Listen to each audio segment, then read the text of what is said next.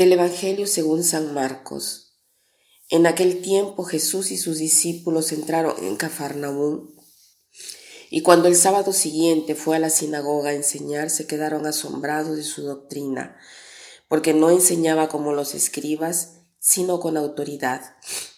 Estaba precisamente en la sinagoga un hombre que tenía un espíritu inmundo y se puso a gritar, ¿Qué quieres de nosotros, Jesús Nazareno? Has venido a acabar con nosotros. Sé quién eres, el santo de Dios.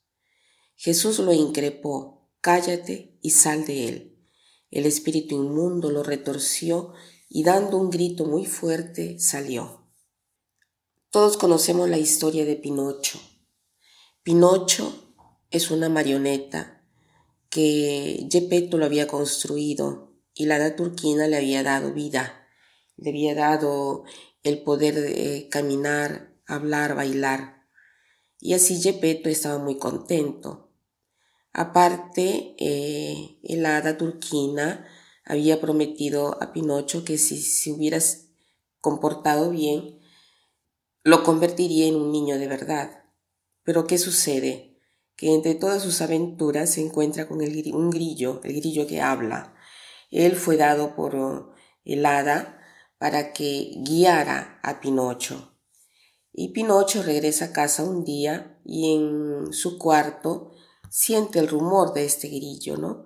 Un rumor que le daba fastidio y le dice al grillo que se vaya. El grillo le responde, no puedo irme todavía porque te debo decir una verdad importante. Y le dice, hay de aquellos niños que no obedecen a sus padres y no van a la escuela. Y Pinocho se siente aturdido y le dice, yo no quiero ir a la escuela. Yo me divierto cuando juego, cuando toco los pajarillos, las mariposas. No quiero ir a la escuela. Y el grillo le dice, mira que si tú no vas a la escuela, te vas a convertir en un burro, como los niños que no van a la escuela y todos se burlan. ¿Quieres ser así?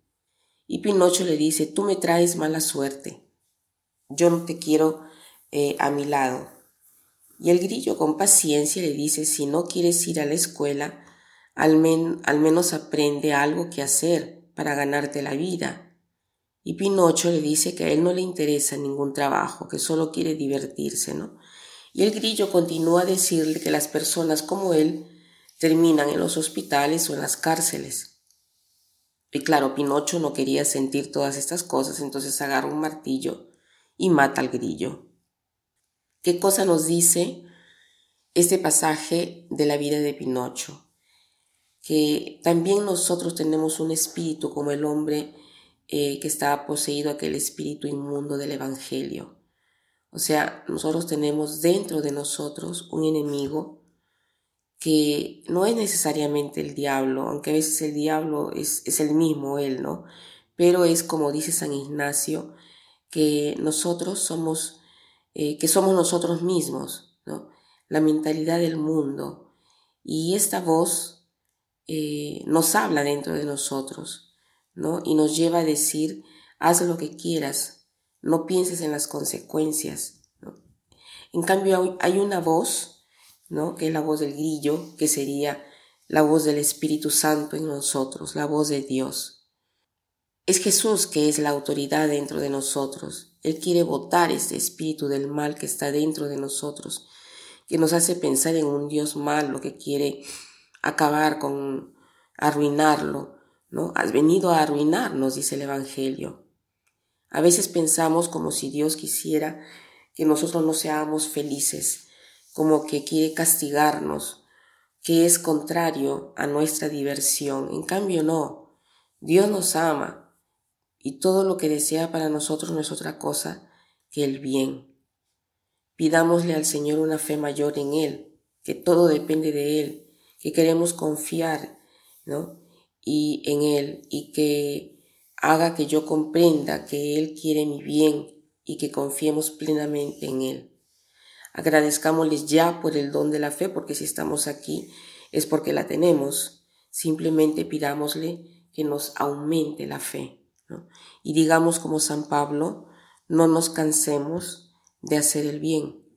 Estamos a veces tentados a hacer lo contrario. En cambio, repitamos esta frase, no nos cansemos de hacer el bien. Y para terminar, quiero citar esta frase que dice así, no hay deber que subestimamos tanto cuanto el deber ser feliz. No hay deber que subestimamos tanto cuanto el deber ser feliz. Que pasen un buen día.